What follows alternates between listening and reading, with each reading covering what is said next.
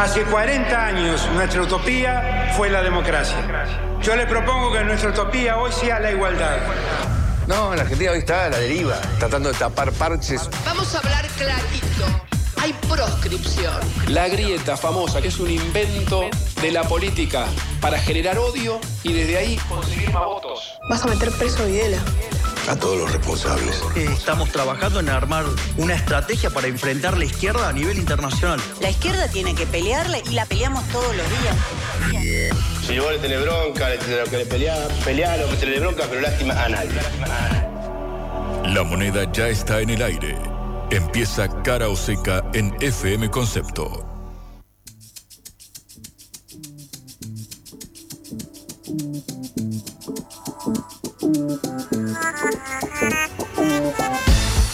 Amigos, amigas, muy pero muy buenos días. Bienvenidos, bienvenidas a Cara Oseca, este programa producido, armado por la Agencia Internacional de Noticias Sputnik para acompañarnos, informarnos, sobre todo de acá hasta la una de la tarde, a o vivo desde los estudios de concepto, nuestra casa, nuestro hogar, la 95.5, transmitiendo desde el corazón de la ciudad de Buenos Aires para toda Argentina y para toda Latinoamérica y el mundo, claro que sí, porque ustedes saben, en este programa nos abocamos de lleno a transitar cada uno de los temas que surca esta cargada agenda informativa nacional, pero también internacional. Atención, que hoy tendremos un par eh, de entrevistas, me parecen muy interesantes en ambos eh, planos. Por supuesto, hoy un cara o seca de año bisiesto, 29 de febrero, una particularidad, así que puede ser un programa especial. Debería estar a la altura de la excepcionalidad de esta jornada, así que a ello nos eh, abocaremos en esta jornada que tiene, claro, diversos temas que hacen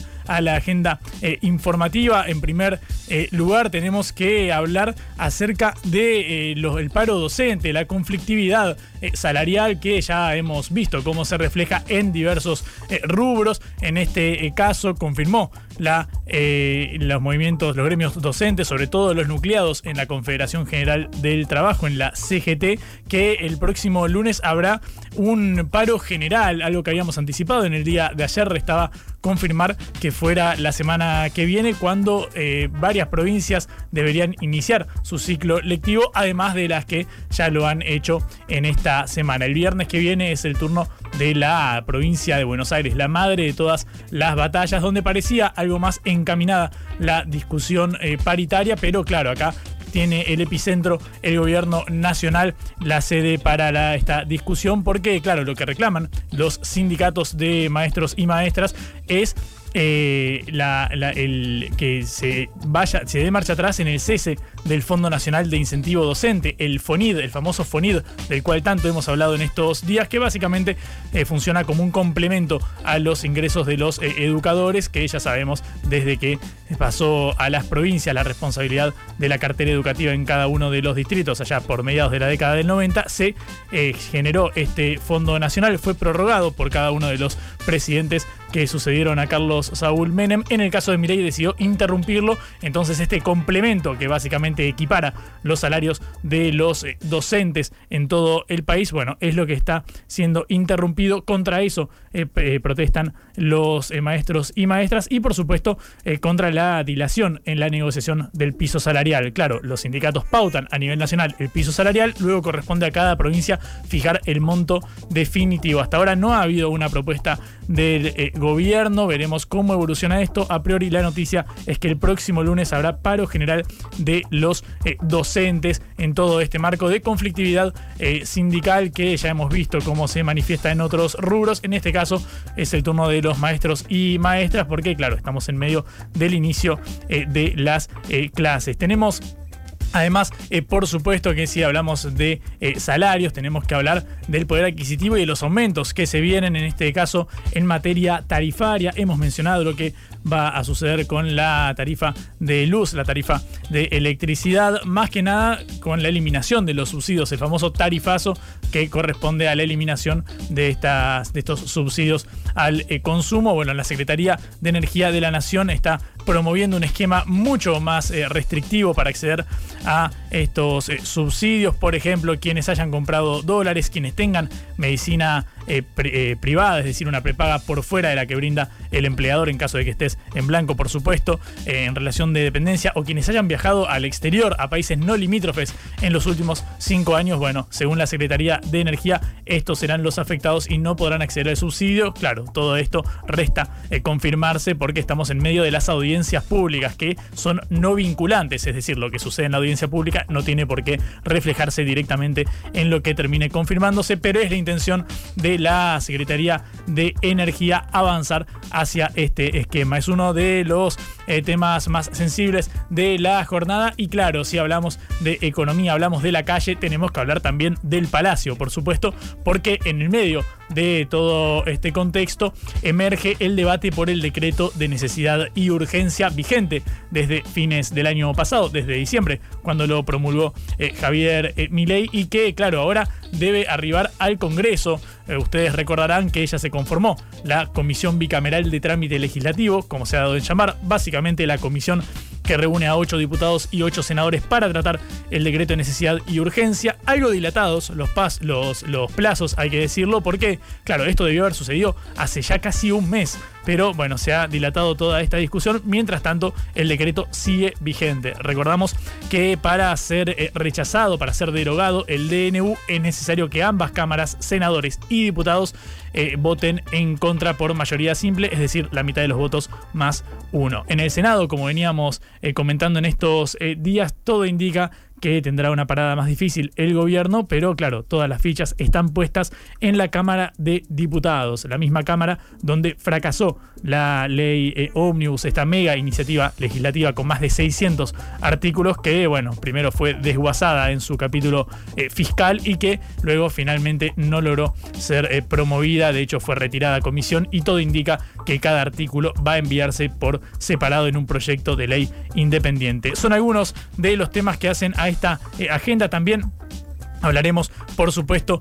de un capítulo internacional, que como es el discurso anual de Vladimir Putin eh, desde Rusia ante el Parlamento, algo análogo a lo que hará en el día de mañana Javier eh, Milei a las 9 eh, de la noche para inaugurar las sesiones ordinarias. Bueno, el discurso de Putin también está, por supuesto, en la agenda informativa, así que el capítulo internacional también estará abocado a este punto. Pasan 8 minutos de las 11 de la mañana. Como siempre, vamos a abrir con el comentario editorial de Patricia. Lee. Como saben, estamos con un gran elenco encabezado por Johnny Valderrey y Celeste Vázquez en la operación, Augusto Macías en la producción ejecutiva de este envío, siempre bajo el liderazgo de Patri, Patricia Lee. Mi nombre es Juan Lehmann. Como les decía, pasan 8 minutos de las 11 de la mañana. Escuchamos el comentario editorial de Patri sobre el contexto político que hace a esta eh, agenda, eh, sobre todo en la disputa entre eh, Javier Milei y los gobernadores, lo que suceda con el decreto de necesidad y urgencia y demás, como nos tiene acostumbrado Patri. Vamos a escucharla, así que cuando pasan 8 minutos de las 11 de la mañana, ponemos primera y arrancamos Caro Seca. Cara o seca de Sputnik en concepto FM 95.5.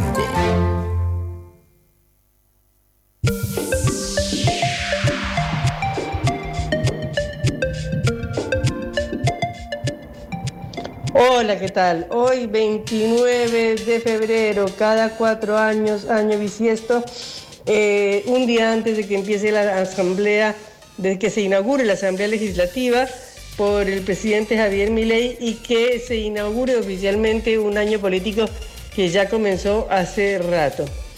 Todos dicen, incluido Javier Milei, que marzo y abril serán los meses más duros. No hablemos de la inflación, que ya habrá llegado desde diciembre a más del 70%, sino de todos los aumentos que se vienen encima, cuando realmente empiezan las clases y todo, y aparte de eso se viene la quita de servicios a los subsidios públicos. Todo esto en un contexto en el cual es interesante observar cómo hace dos semanas el Papa Francisco y el presidente dieron un ejemplo de convivencia después de que Javier Milei hiciera severas descalificaciones al sumo, al sumo pontífice. Pero precisamente ayer, y no se sabe si precisamente eh, como paso previo a la Asamblea Legislativa, el Papa ratificó clarísimamente su reivindicación del Estado, colocando a Milei, dejándolo eh, en falsa escuadra, porque Milei había venido muy contento de Roma por el supuesto, bueno, acuerdo con el Papa o por la supuesta buena disposición del Papa. Pero mmm, Bergoglio no es hombre de callarse las cosas y a pesar de que pueda ser amable, en el momento de decir lo que piensa no tiene ningún tapujo. Eh, ¿Qué pasa con eh, Francisco? Que está en contra completamente del concepto de mi ley de que el Estado tiene que desaparecer y de que eh, la justicia social es algo, como ha dicho mi ley, criminal. Francisco dijo textualmente, el Estado hoy es más importante que nunca. Está llamado a ejercer ese papel central de la redistribución y la justicia social. Esto lo dijo precisamente en un seminario que hubo y que se realizó en Argentina. Eh, era la inauguración de la sede porteña del Comité Panamericano de Juezas y Jueces por los Derechos Sociales y la Doctrina Franciscana y el Instituto para la Investigación y Promoción de los Derechos Sociales Fray Bartolomé de la Casa, donde estaban, entre otras, clarísimos enemigos de Milei, como el exministro de la Corte Suprema de Justicia, Eugenio Zaffaroni. El Papa, por ejemplo, contestó uno de los argumentos de mi ley de las últimas semanas, diciendo, ¿hasta qué punto el ejercicio del poder público es legítimo si se le aleja la construcción de sociedades justas y dignas? Es decir, si bien estaba hablando de un tema particular, era claro que era una alusión general. Es decir, no se trata solamente de tener una legitimidad de origen, sino que hay que construir sociedades dignas y justas. Más claro no puede hablar el Papa eh, Francisco. Esto, por, por, supuesto, por la situación social, porque el gobierno ha tomado algunas eh, medidas que van en contra de algunos sectores ligados a la iglesia, como por ejemplo eh, recortar eh, 10% del fondo fiduciario destinado al mejoramiento de los barrios populares, que era muy cercano a mm, Juan Grabois y que acaba de ser recortado, como ya dije. Eh, esto es un problema para la iglesia que provocó una reacción de los curas villeros, los mismos que han defendido al Papa varias veces frente a Javier Milei. Bueno, en este contexto, para eh, poner las cosas en su lugar y para poner las cosas eh, como vienen en este momento, empieza marzo, con unos aumentos en naftas, empresas de salud, empresas prepagas, luz, empleadas domésticas, colegios privados, rubros claves para la canasta familiar. Subirán los boletos de trenes, los alquileres y los taxis. Eh, y además de eso, eh, seguirán los aumentos en transporte, seguirán los aumentos en nafta y todo esto va a incidir tremendamente en el bolsillo de los trabajadores que eh, va a recibir un golpe muy grande. Para la consultora EcoGo, la estimación de la inflación de febrero es del 15.9%. O sea, esperan que aún estén por encima de ese nivel en marzo, en 17%. Entonces imagínense, 16% en febrero, 17% en marzo, 20 en, 20 en enero y 25 en diciembre, da una cifra que supera el 100%. Y esto sin una compensación real para el salario de muchos trabajadores, salvo los que tienen paritarias y logran compensar de alguna manera eh, sus ingresos eh, frente a la eh, inflación. El problema de los combustibles llega con un incremento en las natas de 4.4 desde este viernes. Luego sube un impuesto que se le aplica al combustible líquido que impactará en el precio del litro de nafta y el gasoil. Después de eso, el, transporte de larga distancia, los trenes tendrán nuevos valores. Los colegios privados del AMBA, es decir, del área metropolitana de Buenos Aires, subirán 50% en la provincia y 40% en la ciudad de Buenos Aires. Cava. De manera que las personas que envían a sus chicos a colegios privados que obviamente tienen un ingreso un poco superior a los demás, pero que son muchísimos, muchísimos, y no solamente sectores eh, ricos, sino sectores trabajadores de clase media que ven que la educación pública no les garantiza la educación de sus hijos, van a tener un aumento del 50 y del 40% en el rubro de la educación, que los padres siempre tratan de garantizar. A lo que se suma, bueno, por supuesto, la canasta de productos eh, escolares.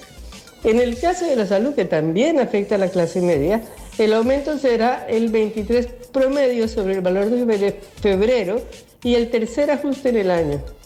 O sea, 30% en enero, 26% en febrero y 23% en eh, marzo. O sea, casi 80% si no me equivoco en la suma por hacerlo rápido.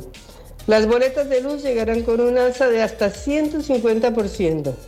Y luego continuará la segmentación de tarifas, pero van a un montón de, van a tomar un montón de eh, medidas o un montón de mediciones para ver a quiénes sacan los subsidios. Por ejemplo, le van a sacar el subsidio a las personas que tengan una aeronave, obvio, una embarcación de lujo, obvio, si tiene dos o más propiedades inmuebles, si el automotor es eh, nuevo, es decir, si tiene cinco años, si tiene dos autos con una antigüedad menor a 10 años, si tiene automóviles de lujo, bueno, estas algunas cosas son obvias, pero después, para cualquiera que haya comprado dólares en al menos uno de los últimos tres meses, para cualquiera que haya viajado a un país no limítrofe en los últimos cinco años, que es mucha gente que puede ir a su país, a Colombia, a Venezuela, a Perú, a visitar a su familia.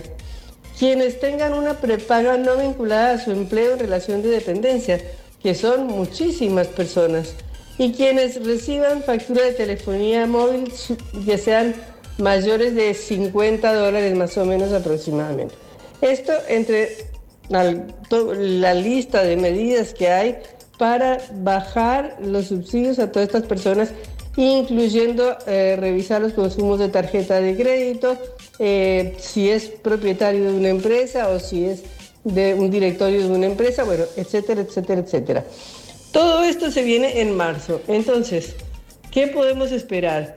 La eh, Bergoglio es premonitorio o es previsivo o se está preparando para lo que puede ser un grave salto de todos los precios que golpean fundamentalmente a la clase media, porque realmente tener prepaga, eh, viajar al exterior una vez, comprar dólares, etcétera, son cosas que no hacen los que reciben un plan o los que están por fuera del mercado laboral. De cualquier manera, eh, la Iglesia y el Papa se están preparando para esto y están insistiendo en que a pesar de lo que diga mi ley, tiene que haber justicia social, tiene que, no, no es un problema de legitimidad, sino de justicia social y del papel del Estado. ¿Cómo vamos a hacer entonces si el Estado va a, tomar todas estas medidas juntas en un solo mes que pueden eh, llegar a ser en algunos casos justas, como si una persona tiene un auto de lujo, una embarcación, etcétera, sacarle un subsidio, por supuesto, pero que van a golpear seriamente los ingresos de los trabajadores que reciben un salario en primer lugar. Bueno, eh, ya mañana tenemos la inauguración de la Asamblea Legislativa, ya mañana veremos cómo empieza el año político, eh, está la incógnita de qué hace mi ley, de si es agresivo o si es conciliador. Eh, bueno, veremos todas estas cosas que son los incógnitas que comentaremos eh, mañana a ver si ya se sabe algo antes del discurso, que será a las 9 de la noche, y el lunes. En el país de la grieta escuchamos a unos y otros para que vos decidas.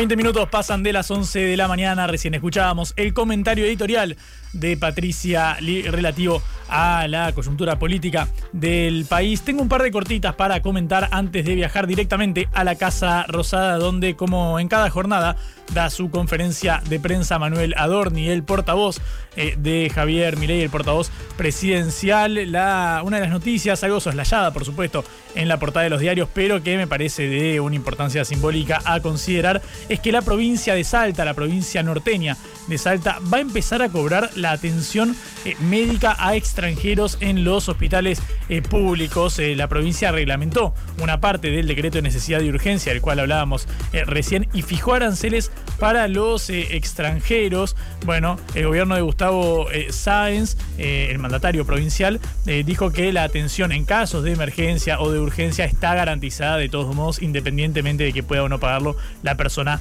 afectada. Dijo eh, dijeron dos voceros a la Agencia Nacional de Noticias eh, TELAM que la medida procura garantizar la solvencia del sistema de salud público salteño. Claro, la solvencia porque estamos en medio de un eh, ajuste a las provincias en las partidas de los giros discrecionales y lo que sucedió ya vimos en el sur con Chubut y que ahora tiene, por ejemplo, a la provincia de Buenos Aires como epicentro con la eliminación del Fondo para el Fortalecimiento Fiscal del distrito más poblado del país. Lo prometido es deuda. Escuchemos lo que decía hace instantes Manuel Adorni, directo desde la Casa de Gobierno. Esto dijo el portavoz presidencial. Es cierto. Y los sanguchitos de Fabián, los sanguchitos de Fabián también. Sí, sí, los tengo prometidos. Bueno, primero buen día. Eh, ¿Cómo están? ¿Bien? Bueno, me alegro. Están de buen humor hoy. ¿Qué les pasa? ¿Todo, todo en orden? ¿Les pasó algo o no? Bueno, bueno, señores, eh, primero hoy termina el mes, así que breve repaso de la motosierra versión febrero. Eh, se, tomó la decisión de eliminar nueve fondos fiduciarios, medio punto del PBI, en torno a los 2 mil millones de dólares, que van a ser eh, fondos mm, o, recortados o, que se recorten o que van a revestir mayor transparencia. Eh, le dimos libertad a los argentinos para que puedan elegir su obra social o su prepaga de manera libre. Eliminamos, de hecho ayer creo que lo charlaba con, con Fabián en su pregunta, eh, terminamos con la compra irregular de medicamentos. Esto tenía un gasto de 38 mil millones de pesos que no es que se dejan de comprar medicamentos, sino que se terminó con la administración fraudulenta de, esos, de la compra de esos medicamentos. Terminamos con la militancia política en el PAMI, en los puestos jerárquicos, se redujo un 24% los gastos de estructura allí. Eh, anunciamos la eliminación del INADI, eh, donde hay 400 empleados y 23 eh, dependencias que van a dejar de funcionar. Eliminamos el Fondo de Fortalecimiento Fiscal para la provincia de Buenos Aires, cerca de 231 mil millones de pesos que iban al gobernador Kisilov. Eliminamos las millas para funcionarios que eh, eran generadas con pasajes aportados por el Estado, pero que terminaban en el uso personal de cada uno de los funcionarios. Y lo anuncié esta semana, terminamos con la obligatoriedad del lenguaje inclusivo, la perspectiva de género y todo este, este negocio y esta barbaridad que ocurría en la esfera de la Administración Pública Nacional en referencia a la perspectiva, como dije, de género. Eh, bueno, mañana va a ser la. Eh, el presidente dará su discurso en el cual está trabajando ante la Asamblea Legislativa. Será a las 9 de la noche, tal cual se, se, anunció. Eh, aquellos que quieran ir a escuchar al presidente, les rogamos que tengan a bien abonar el servicio de transporte como corresponde. En cuanto al conflicto con Chubut, hubo algún rumor que el gobierno nacional envió fondos a la provincia de Chubut destinados al Fondo Compensador del Interior. Esto es falso. Eh, y bueno, el gobierno nacional está analizando diferentes herramientas para proceder a la apelación de la sentencia, eh, ya que entendemos que la decisión del juez federal de Rawson parece estar más fundada en una invocación a la piedad por parte del gobierno de Chubut que a los hechos del caso y al derecho al derecho aplicable. El otro día les contaba, eh, creo que ayer mismo, los datos de coparticipación de febrero de la provincia de Buenos Aires. Eh, les cuento ahora los, eh, los fondos transferidos a la provincia de Chubut en- en términos de coparticipación en el mes de febrero. Fueron 21.971 millones de pesos que recibió la provincia de Chubut eh, durante febrero. Durante este mismo lapso, la provincia de Chubut realizó 25 festivales, cuando hablamos de recortar gastos superfluos para una Argentina empobrecida. Dentro de estos festivales que organizó, que colaboró, que aportó la provincia de Chubut durante el mes de febrero, que repito, durante el mes que recibió prácticamente 22 mil millones de pesos de coparticipación, organizó la fiesta nacional del tren a vapor, la fiesta regional de la tortilla al rescoldo, la fiesta de la doma y el folclore, la fiesta regional de la flecha, la fiesta provincial del caballo, entre otras fiestas eh, locales populares. Eh, por último, quería recordarles a todos la línea anónima y gratuita 134 para denunciar cualquier tipo de extorsión. Esta línea está desde su creación las 24 horas en funcionamiento. Hoy la vuelvo a nombrar porque entendemos que eh, determinados grupos de personas están siendo extorsionadas para movilizarse mañana al Congreso eh, de la Nación, en virtud, por supuesto, de la apertura de sesiones ordinarias, así que eh, apelamos a que todo aquel que se sienta extorsionado o que vea que alguien, algún puntero, algún político o quien sea los extorsiona para obligarlos a ir a la marcha, llamen al 134 y hagan la denuncia correspondiente. Terminé aquí. Bien, hasta ahí la palabra de Manuel Adorni, directo desde la Casa Rosada, el vocero presidencial, refiriéndose a un par de ejes. En primer lugar, uno de los más eh, relevantes fue el repaso de los hitos del gobierno durante el mes de eh, febrero en el último eh, día, eh, hoy 29, bueno, se refirió a la eliminación de nueve fondos fiduciarios, perdón. Hay que también marcar algo que vamos a hablar en un ratito, nada más, que es el casi desguace total del Fondo de Integración Sociourbana, el FISU. Seguramente ustedes habrán oído eh, hablar de este, de este tema porque, bueno, se puso bajo la lupa el accionar de eh, Fernanda Emiño, una funcionaria del gobierno anterior cercana al dirigente social y ex candidato presidencial Juan eh, Grabois. Pareció más una fake news que otra cosa. Lo cierto es que se dio el desguace casi total, se mantuvo apenas el 1% del presupuesto del FISU. Y te digo que es importante porque en un ratito vamos a hablar con una especialista en esta materia. Ustedes la conocen, es María Migliore, la ex eh, de ministra de Desarrollo Humano de la ciudad de Buenos Aires durante la gestión de Horacio Rodríguez Larreta. En un ratito vamos a conversar eh, sobre estos temas con ella. Eh, Manuel Adorni también se refirió al conflicto con el interior del país, sobre todo con la provincia de Chubut, que ya tuvo un visto bueno por parte del juzgado federal de Rawson para eh, básicamente destrabar el giro de estos 13.500 millones de pesos que correspondían por la coparticipación que el gobierno de Mireille retuvo a cuenta de una deuda que mantenía la provincia eh, petrolera eh, con el gobierno eh, nacional, una deuda intraestado, es decir, al interior del el país, pero bueno, era entre dos jurisdicciones diferentes, una el gobierno provincial y otra el gobierno nacional de otro eh, calibre. Eh, se refirió Manuel Adorni al fallo que le dio la razón a Ignacio Torres, al gobernador patagónico, dijo, el gobierno está analizando diferentes herramientas para apelar la sentencia, el fallo está fundado en una invocación a la piedad por parte del juez. Bueno, obviamente son palabras mayores,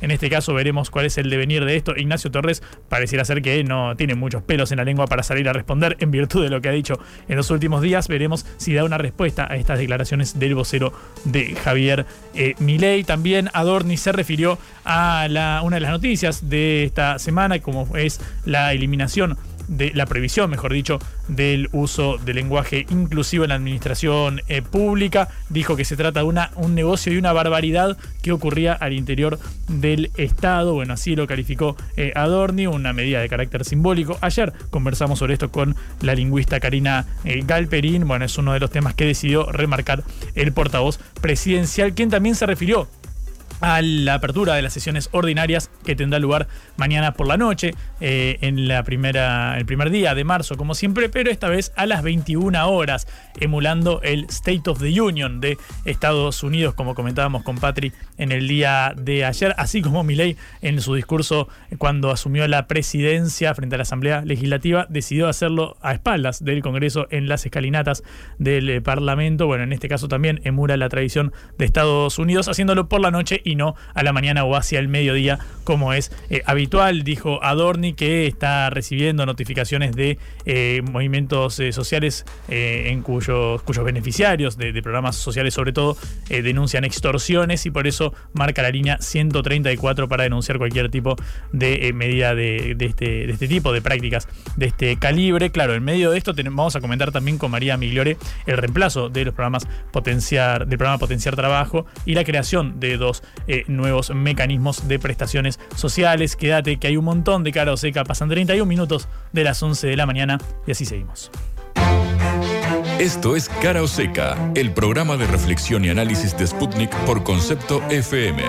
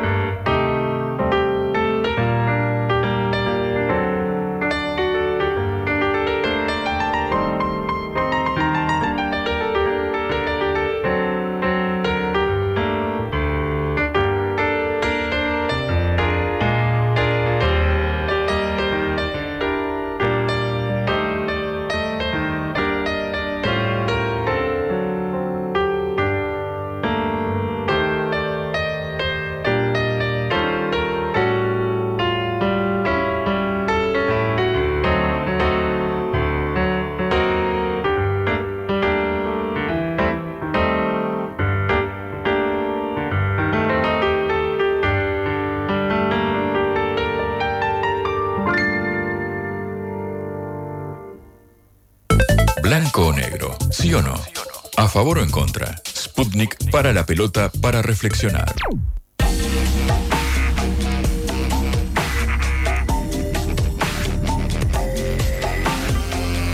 25 minutos pasan de las 11 de la mañana. Seguimos en vivo en Cara o Seca hasta la 1 de la tarde. Lo prometido es deuda. Vamos a charlar un ratito con María Emigliore, ex ministra de Desarrollo Humano de la Ciudad Autónoma de Buenos Aires, bajo la gestión de Horacio Rodríguez eh, Larreta. Ahora eh, es directora de, integración socioproductiva de eh, Fundar, este think tank, esta organización de políticas públicas. Bastante interesante. Lo hemos comentado en diversas oportunidades y hemos hablado con referentes de, ella. María, muchas gracias por haber venido. muchas gracias Gracias a vos por la invitación. Hay muchísimos temas que me gustaría tratar eh, con vos, referidos a la política nacional, a la política de la ciudad y sobre todo a la situación eh, social. Eh, sin lugar a dudas, uno de los ejes que estuvo en primera plana en estos días es la eliminación del fondo, o la virtual eliminación del Fondo de Integración Sociourbana, el FISU, que había sido creado en los últimos días del 2019, ahí bajo el gobierno de Mauricio Macri a nivel nacional, y que bueno, tenía una fuerte presencia en los barrios populares y todo el métier en el cual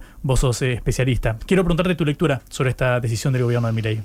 Yo creo que crees un gran, gran error de financiar esa herramienta y sobre todo, además, como atacarla, cuestionarla. Digo, en Argentina tenemos siempre, viste, estas frases de necesitamos políticas de Estado, necesitamos políticas que trasciendan, que puedan ir más allá de, de los signos políticos. Y no hay muchas de esas. Y para mí la política de integración sociourbana es una política de Estado. Es una política que trasciende a todos los actores que fueron parte de esa construcción. Y además es una política que está mostrando y que ya mostró que tiene buenos resultados para combatir lo que se llama la pobreza estructural. La pobreza que no es por ingresos, sino la que tiene que ver con las condiciones en las que viven muchas de las familias. Estamos hablando de que en la Argentina hay 5 millones de personas más o menos que viven sin acceso básico a agua, luz, cloacas, viven en, en, casas donde los padres comparten habitaciones con los hijos. Digo, es muy, muy básico lo que, el piso de lo que, lo que se quiere intervenir. Y es una política además que se está implementando en un montón de países de América Latina. Es más grande que nosotros incluso. Entonces, algo que se construyó con consenso de gente que piensa recontra distintos, que se viene avanzando en la implementación, que viene teniendo buenos resultados. ¿Por qué romper eso? La discusión tendría que ser cómo la hacemos más grande, porque la demanda de esa política es enorme. Como te decía, 5 millones de personas, hay millones de desafíos. Pero de nuevo, en discusión en torno a cómo la hacemos mejor, no cómo la paralizamos. Hay mucha gente que nos escucha desde, desde el exterior. En, para ellos, ¿podrías explicar cuál es eh, cómo se materializa las acciones del FISU, del Fondo de Integración Sociourbana? ¿Por qué es importante mantenerlo? Mira, la integración sociourbana, como te decía, lo que busca es nivelar el punto de partida, garantizar en los barrios populares, en los barrios más excluidos, los mismos eh, servicios que están en un barrio como este en el que estamos ahora, que vos puedas tener, abrir una canilla, que puedas tener agua potable, que tu conexión eléctrica sea segura, que cada familia pueda vivir en una casa que tenga condiciones mínimas, que tengan un baño, que tenga una cocina, que los hijos puedan dormir separados de los adultos eh, de referencia que estén. Entonces, eh, esto, bueno, en la ciudad de Buenos Aires, durante los últimos años, por ejemplo, es uno de los tantos ejemplos que hay, que hay en el país, se puso en marcha en varios de los barrios abriendo calles, pavimentando, haciendo el acceso a agua potable, justamente garantizando que esos servicios lleguen. Esos servicios como punto de partida que después van eh, creciendo en, otro tipo de cosas también, ¿no? Como el acceso a escuelas, el acceso a centros de salud, el mejorar las políticas de seguridad. Digo, la política de integración sociourbana, yo siempre digo, es el complemento de una buena política de seguridad porque obviamente en los barrios populares el delito se siente mucho más. Entonces, si vos iluminás, abrís calle, ponés servicio del Estado, instalás empresas, armás una configuración urbana que te permite el desarrollo. Mm. ¿Cómo se vincula entonces esto con, la seguridad? ¿Vos crees que esto puede augurar el cese del FISU, que haya mayor conflictividad o que suba la inseguridad en estos barrios por falta de, oportunidades o de recursos, por ejemplo? Mira, yo creo que la situación social en Argentina en este momento es, es muy delicada creo que venía mal hace tiempo, digo que no es una cosa de los últimos tres meses solamente, pero que va a tender a agravarse.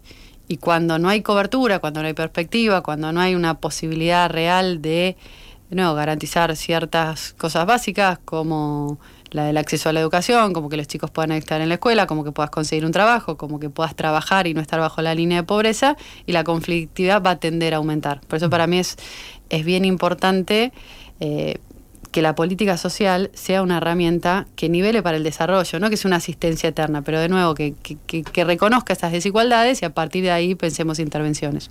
Lo dice María Migliore, ex ministra de Desarrollo Humano de la ciudad de Buenos Aires durante la gestión de Horacio Rodríguez eh, Larreta. Ahora también es eh, directora de integración socioproductiva de eh, Fundar. ¿En ¿Qué lectura haces de toda la política social que está desplegando el Ministerio de, de Capital Humano de Sandra Petovelo? Porque ahora tenemos la noticia de que se elimina el programa Potenciar Trabajo que tenía más de un millón de beneficiarios con esta contraprestación de cuatro horas de trabajo diarias a cambio de medio salario mínimo, que por otro lado quedó muy, relegado de la, de la inflación. Ahora está la creación del volver al trabajo y el acompañamiento eh, social. ¿Crees que responde un plan concreto? ¿Ves un norte en estas políticas?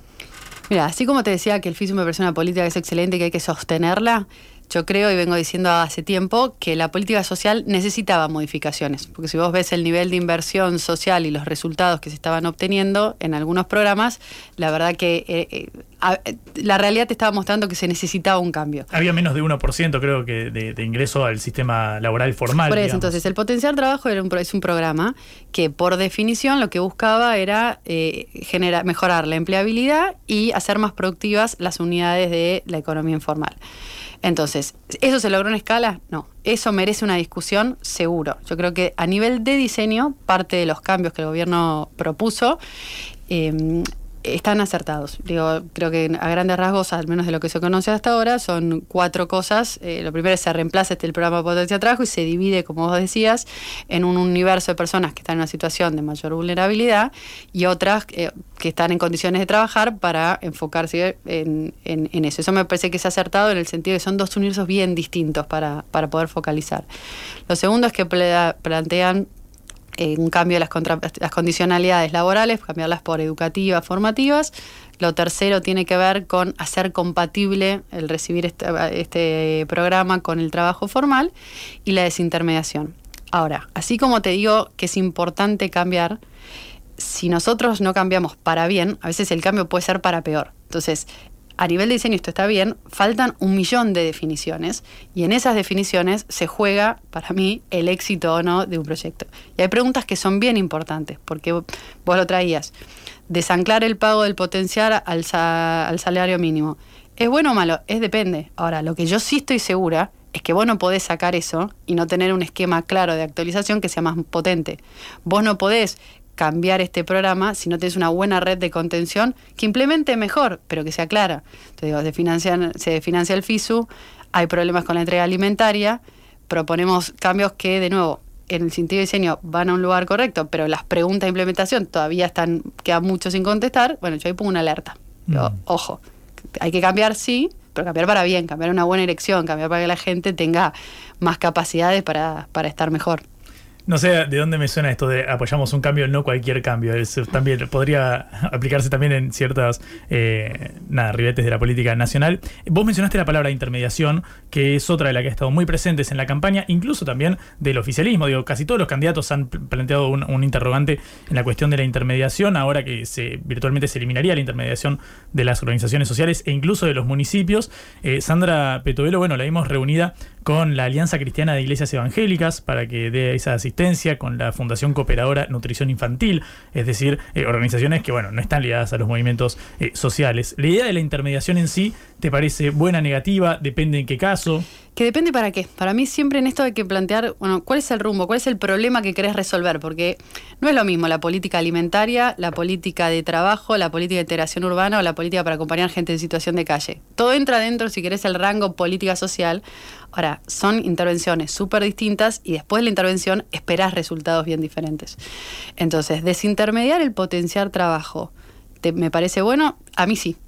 Ahora hay una gran pregunta. ¿Qué quiere decir desintermediar para este gobierno? Porque yo no sé si este programa va a seguir dependiendo del gobierno nacional, va a pasar a depender de las provincias, va a depender de los municipios, no va a depender más de nadie. Si se corta esa desintermediación, va a abrir, se van a abrir nuevos cupos. Y acá voy a, las preguntas que creo que son sustantivas a la hora de evaluar si ese cambio va, va, a poder ser positivo o, no. Eh, y creo que tiene muchas complejidades en la, en la implementación. Te pongo una puntual y de nuevo.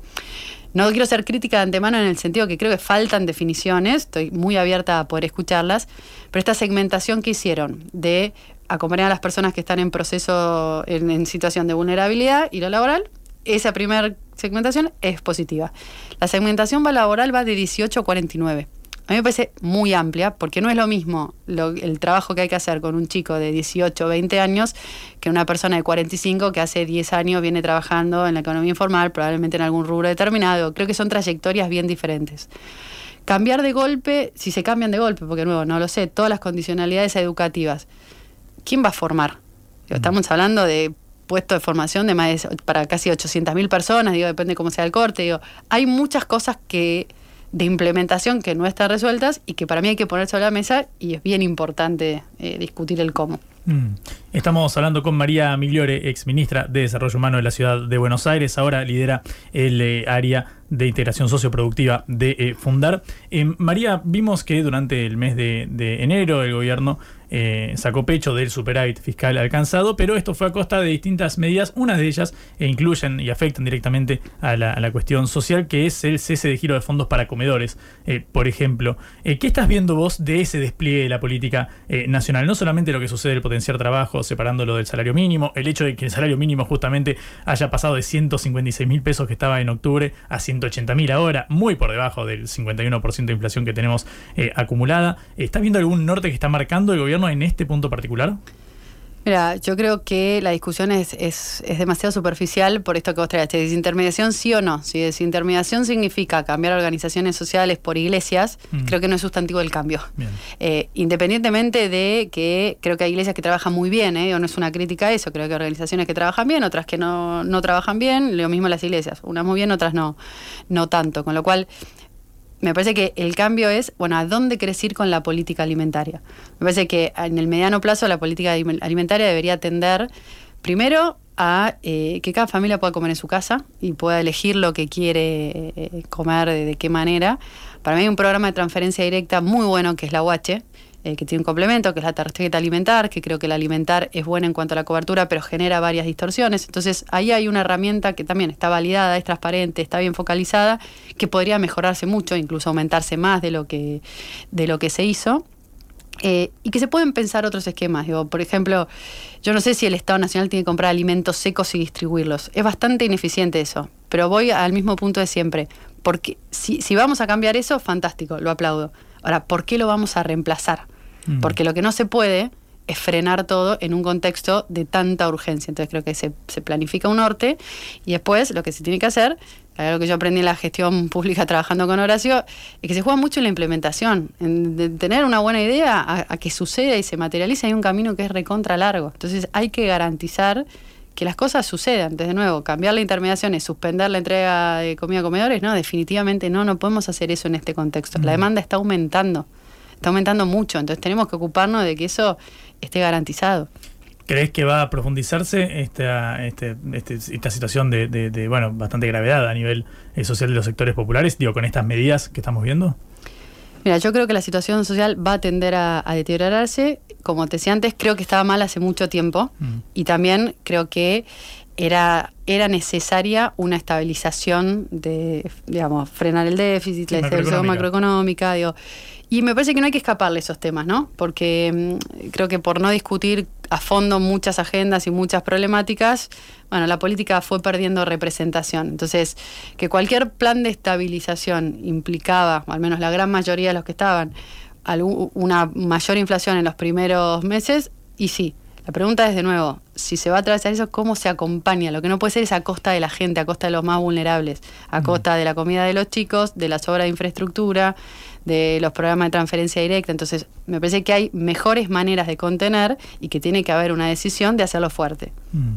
Al menos por lo que uno podía recabar, yendo a la ciudad eh, de Buenos Aires, había creo que 12 ministros en el gabinete de, la reta que tenían bastante aceptación por parte de movimientos sociales, organizaciones de otro signo político. Se me ocurre primero Fernán Quirós, el ministro de Salud, que ahora continúa en el cargo, y el caso tuyo, hablando con movimientos sociales que decía hay diálogo eh, y hay políticas, al menos públicas, pensadas eh, con, un, con un norte. Sin embargo, en agosto, después de las primarias, dejaste el cargo en el, en el gabinete porteño. ¿Puedo preguntar por qué? Mira, fue una decisión de. Bueno, Jorge, fue una decisión política, digamos. Nosotros, el, el gobierno de la Horacio perdió, perdimos la, la interna en, en Juntos por el Cambio. eh, el proyecto por el que yo trabajé, la verdad que para mí Horacio era y, sigo ratificándolo el mejor candidato a, presidente que podía tener eh, la Argentina.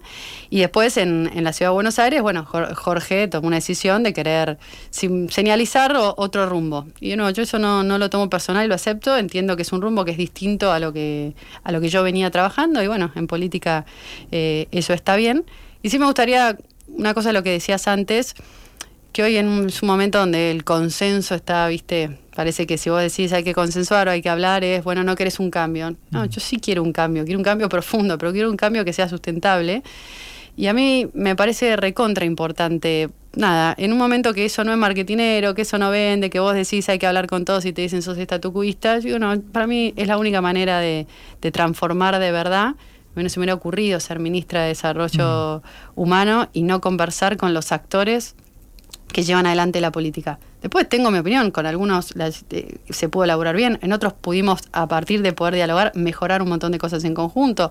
Hubo un montón de discusiones, puntos en los que no estamos de acuerdo, pero es imposible transformar sin involucrar a los protagonistas de esas transformaciones. Y en el ámbito social, movimientos, empresas, referentes sociales, tienen que ser parte de la conversación.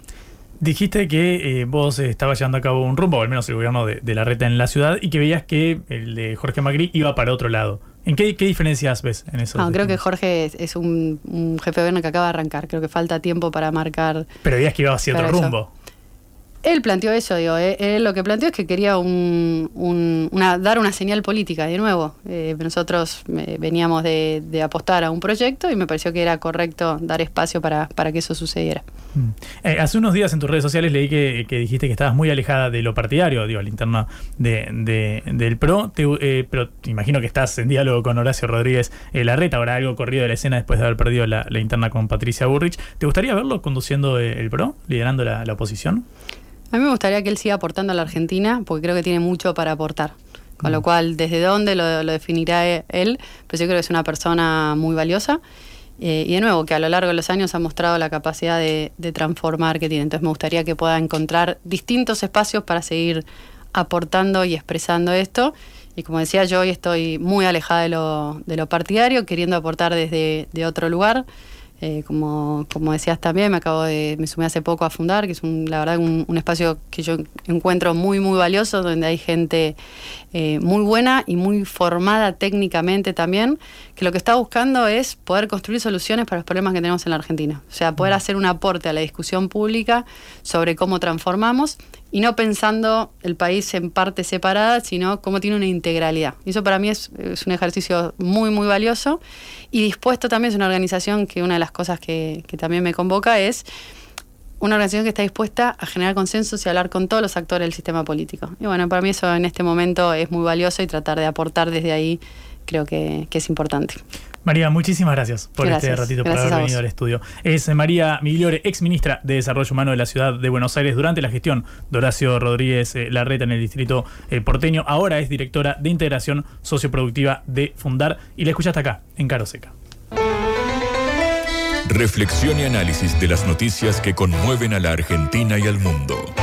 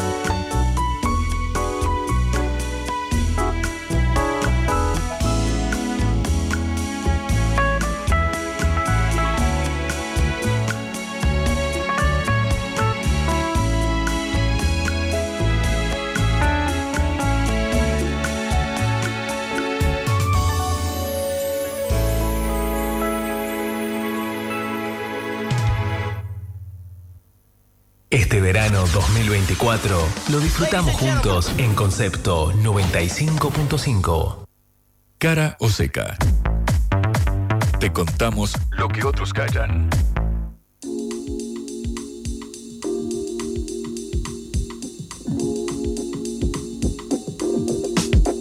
Estamos asomándonos al mediodía en la ciudad de Buenos Aires. Vamos a meternos en la segunda hora de Cara o Seca. Venimos de una muy interesante charla, me, pareció, con María Migliore, la ex ministra de Desarrollo Humano de la ciudad de Buenos Aires. Eh, mujer muy cercana a Horacio Rodríguez Larreta, quien, bueno, obviamente ahora dejó lugar a Jorge Macri al frente del distrito más rico del país. Pero claro, es hora de viajar al plano internacional, como hacemos siempre en Cara o Seca, como hacemos siempre en este programa, vamos a escuchar la palabra de Vladimir Putin, el presidente de eh, Rusia, en su discurso sobre el estado de la nación ante el eh, Parlamento, algo que podemos decir que es análogo a lo que hará eh, Milei en el día de mañana en la Asamblea Legislativa para entender al menos la relevancia de este discurso, que por supuesto ya está en todos los portales de noticias internacionales a nivel mundial.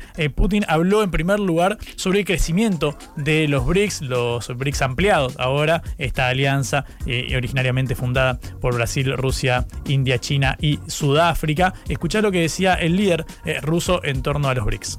Ya en 2028, los países del BRICS, incluidos los que se han convertido recientemente en miembros de esta asociación, generarán alrededor del 37% del PIB mundial, mientras que el G7 caerá por debajo del 28%.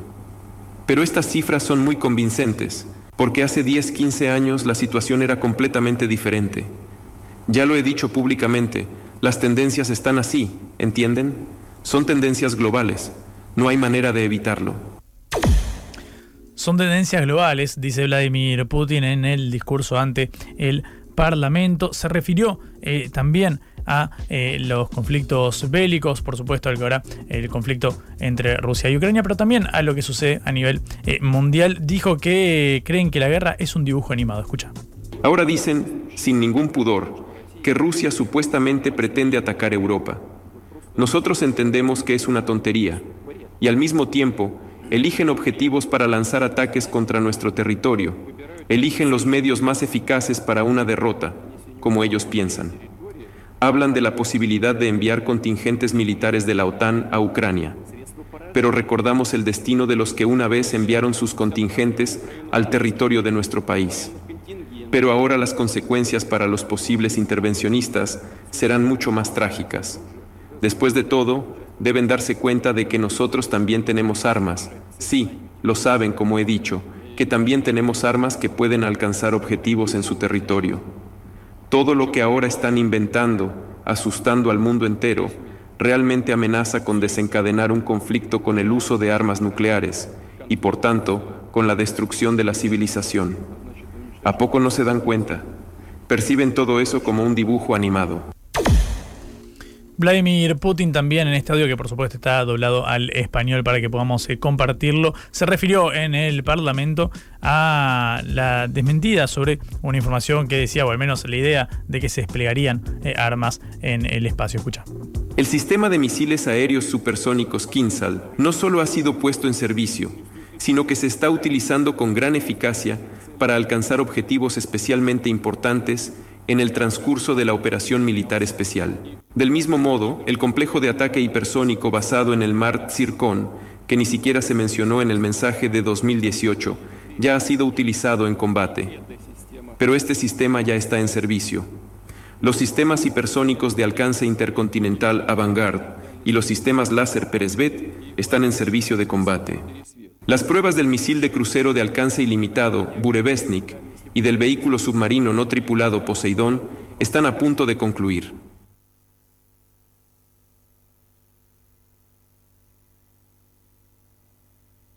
Bien, esto decía Vladimir eh, Putin frente al Parlamento eh, ruso. También el mandatario enumeró los avances en materia de la producción armamentística. Escucha. Tenemos un problema con eh, el audio, ya lo vamos a resolver. Recordamos, estábamos escuchando la palabra de Vladimir Putin, el mandatario ruso, en su discurso sobre el estado de la nación ante el eh, Parlamento, una situación análoga a la que ocurrirá mañana por la noche aquí en nuestro país con Javier Milei, quien brindará el discurso ante el Congreso. Ahí recuperamos el audio, vamos a escuchar lo que decía entonces Putin sobre la producción armamentística. Últimamente se escuchan más a menudo ciertas acusaciones infundadas, por ejemplo, de que Rusia supuestamente va a desplegar armas nucleares en el espacio. Tales insinuaciones no son más que insinuaciones, son solo un truco para empujarnos a negociar en sus propios términos, que favorecen únicamente a Estados Unidos. Al mismo tiempo, bloquean nuestra propuesta, que está sobre su mesa desde hace más de 15 años. Me refiero a un proyecto de acuerdo para prevenir el despliegue de armas en el espacio, que preparamos ya en 2008. No hubo reacción alguna. Putin, para finalizar, se eh, refirió a eh, lo que sucede con eh, Occidente y esta, bueno, estas tensiones que, por supuesto, con Rusia. Escuchá lo que decía el mandatario sobre esta, este tema en su discurso ante el Parlamento. Occidente, con sus hábitos coloniales, su costumbre de fomentar conflictos nacionales en todo el mundo, no solo pretende frenar nuestro desarrollo. En lugar de Rusia, quieren un espacio dependiente en declive, moribundo, donde puedan hacer lo que quieran.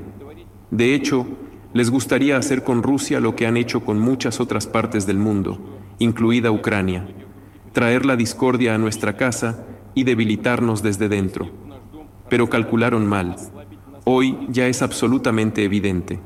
Enfrentaron a la firme posición y determinación de nuestro pueblo multinacional. Nuestros soldados y oficiales, cristianos y musulmanes, budistas y seguidores del judaísmo, representantes de diferentes etnias, culturas, regiones, han demostrado, en la práctica mejor que mil palabras, que la cohesión y unidad milenaria del pueblo de Rusia es una colosal fuerza que todo lo vence. Hasta ahí parte de lo que recabamos del discurso de Vladimir Putin frente al Parlamento ruso, un discurso que está en la portada de todos los diarios internacionales, eh, así que por supuesto lo abordamos. Quédate que todavía hay muchísimo más de Caro Seca. Cara o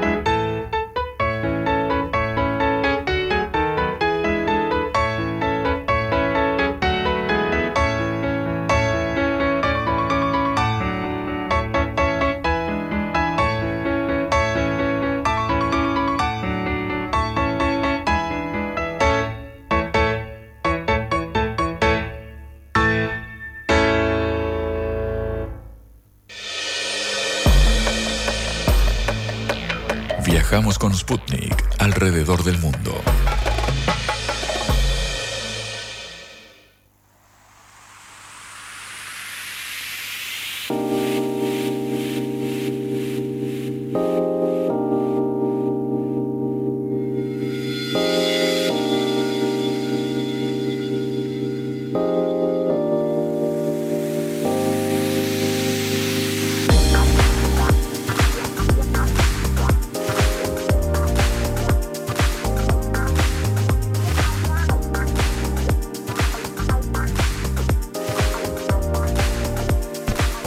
Minutos pasan del mediodía en todo el país. Seguimos transmitiendo desde la ciudad de Buenos Aires a todo el mundo este programa llamado Cara o Seca a o vivo hasta la una de la tarde. Vamos a cruzar las fronteras, en este caso iremos al hermano país del Ecuador. Ustedes eh, saben, hubo un magnicidio el 9 de agosto pasado, 9 de agosto del 2023, cuando Fernando Villavicencio, eh, un político ecuatoriano que estaba en la carrera por la presidencia, fue asesinado eh, brutalmente por sicarios. De hecho, hemos visto las, las, imágenes, obviamente generó muchísimo revuelo en aquel momento y con esa seriedad lo tratamos. Pero claro, ahora casi siete meses después del magnicidio de Villavicencio, una jueza, Irene Pérez, ahora está encaminada a decidir si va a llamar a juicio a los implicados que están señalados como autores materiales del crimen eh, que ahí se reveló en esta audiencia que duró más de 10 horas eh, cómo se eh, planificó y ejecutó el asesinato del político que, bueno, tenía chances de convertirse en presidente del Ecuador. Sobre esto queremos hablar con un especialista o un colega, Decio Machado, analista político en Ecuador. ¿Cómo estás, Decio? Muy buenos días, gracias por atendernos. Juan Leman te saluda. Hola, buenos días, un saludo al equipo y a toda la audiencia. Eh, Decio, gracias por, por atendernos. Eh, ¿Qué nos podés contar sobre la investigación en torno al eh, asesinato de eh, Fernando Villavicencio? Bueno, como bien indicas, esto sucedió el 9 de agosto. Fue un tema muy controvertido. Se dio mm, concretamente unos días antes del último debate presidencial, o sea, del debate presidencial de la primera vuelta, y mm, de alguna forma determinó también, de alguna manera, los resultados electorales, o es previsible, o es eh, que, ha determinado los resultados electorales de aquel momento. Eh, en este caso, eh, lo que hemos lo que ha habido ha sido diferentes aplazamientos de, mm, digamos, de esta sesión de la justicia y ahora la jueza Ana Hidalgo, efectivamente, como usted bien indica, ha llamado a mm, cinco personas detenidas que han sido acusadas bajo, digamos, han sido acusadas del asesinato del ex candidato Fernando Villavicencio y lo que hemos tenido ha sido una sesión digamos, dónde ha quedado listo esto de alguna forma para el procedente juicio. Recordando un poco mm, lo que pasó, es decir, había 13 personas, es decir, señaladas en las investigaciones de esto. Hubo en su momento siete detenidos y hay que recordar que eh, seis de ellos fueron asesinados en la misma cárcel, eh, en las cárceles ecuatorianas, es decir, de forma muy extraña, inmediatamente después de sus detenciones. Es decir, no quedaron de los, de los ejecutores del asesinato prácticamente ninguno vivo, eh, digamos, en los días inmediatamente posteriores. O sea, estamos hablando de que en menos de un mes habían sido asesinados estas siete personas. por lo tanto, todo es como muy oscuro, ¿no?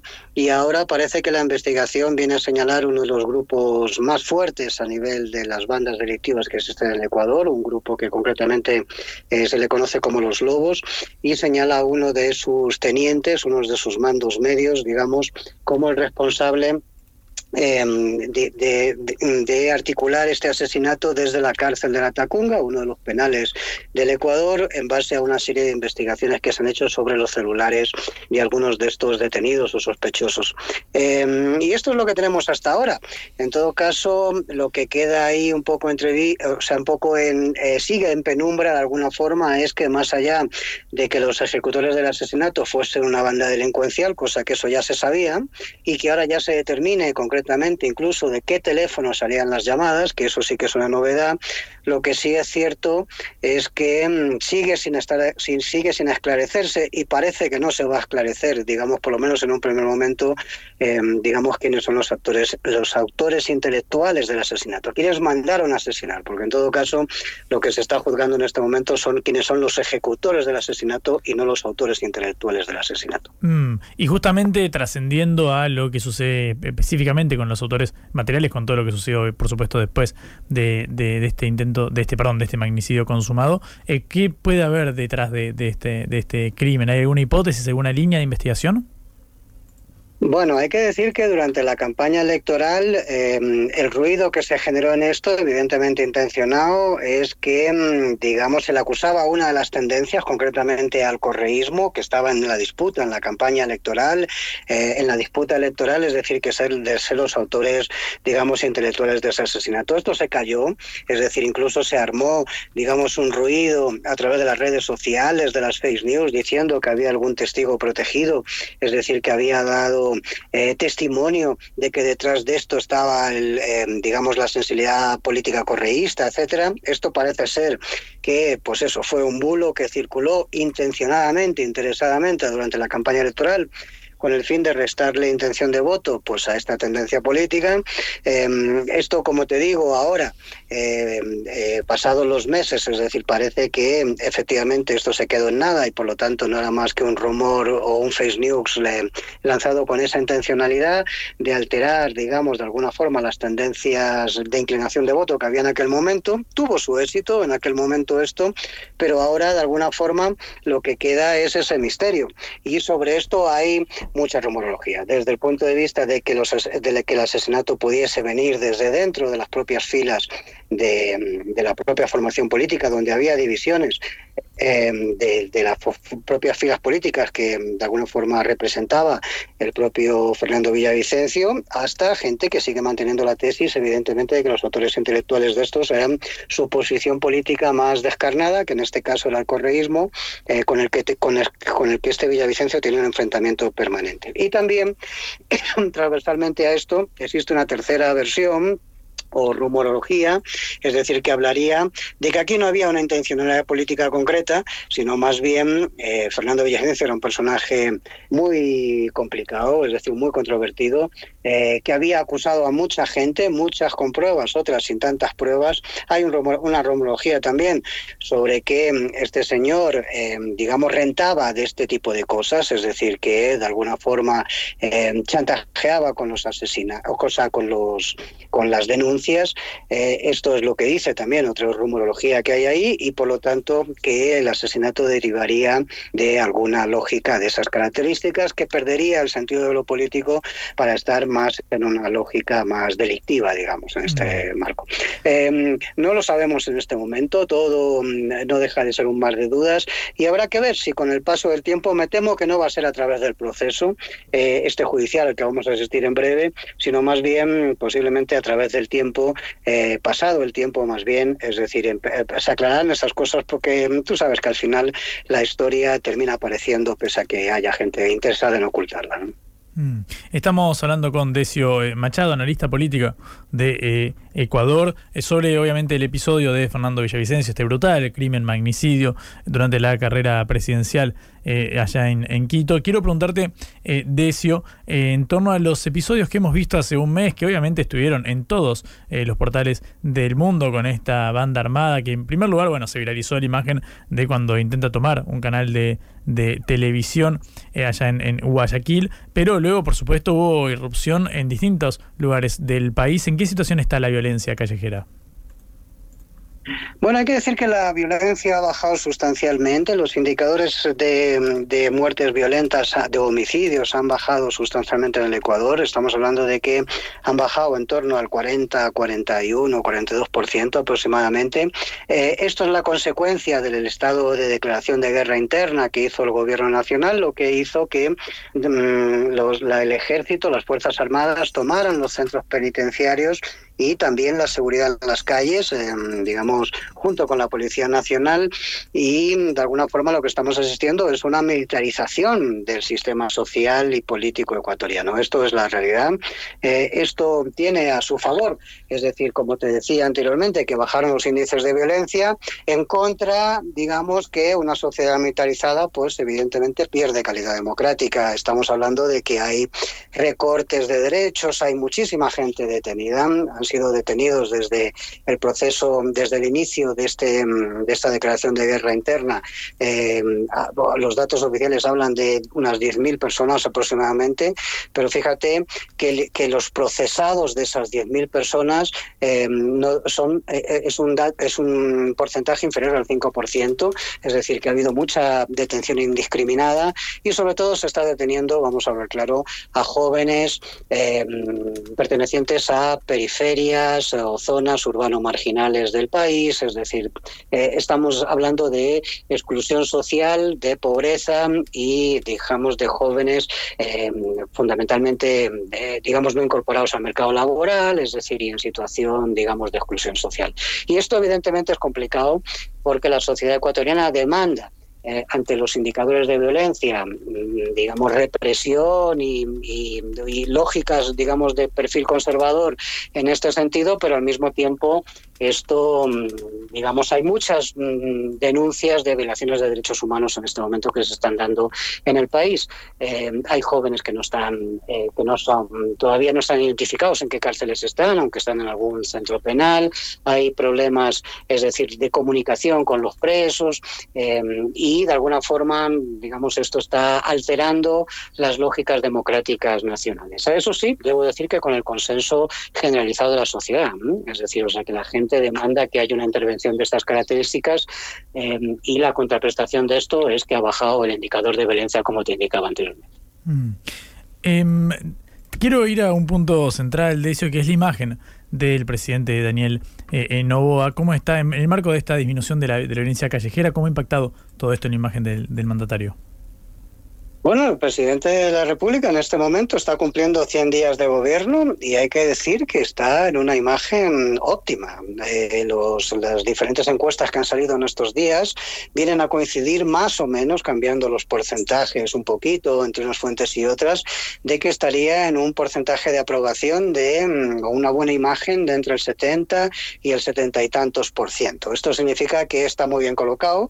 Hay que decir que mm, esto no es nuevo en el Ecuador, ¿eh? es decir, gobiernos como el de Lenin Moreno o el de Guillermo Lasso, los gobiernos anteriores, que fueron gobiernos que terminaron con muy mala calificación popular o social, es decir, de su gestión, eh, también estaban muy bien en, digamos, en, estos primeros meses de gestión, en esos primeros 100 días.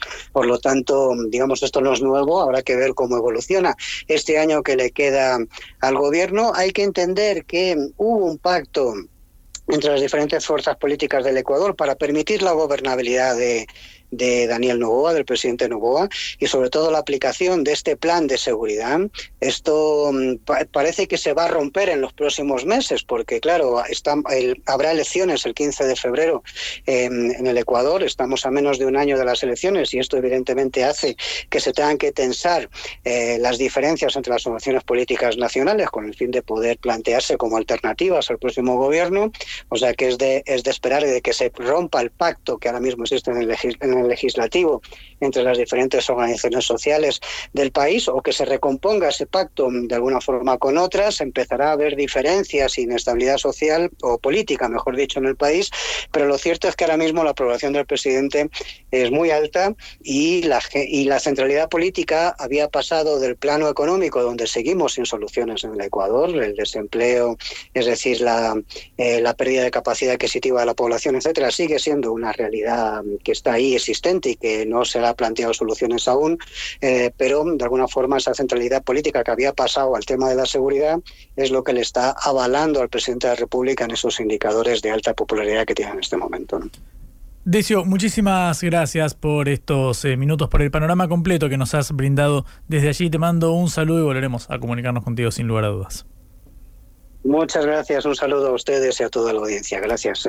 Un gran abrazo. Era Decio Machado, analista político en Ecuador, hablando sobre la investigación eh, judicial en torno al asesinato de Fernando Villavicencio en agosto pasado en medio de la carrera presidencial allá en Ecuador. Esto es Cara o Seca, el programa de reflexión y análisis de Sputnik por concepto FM.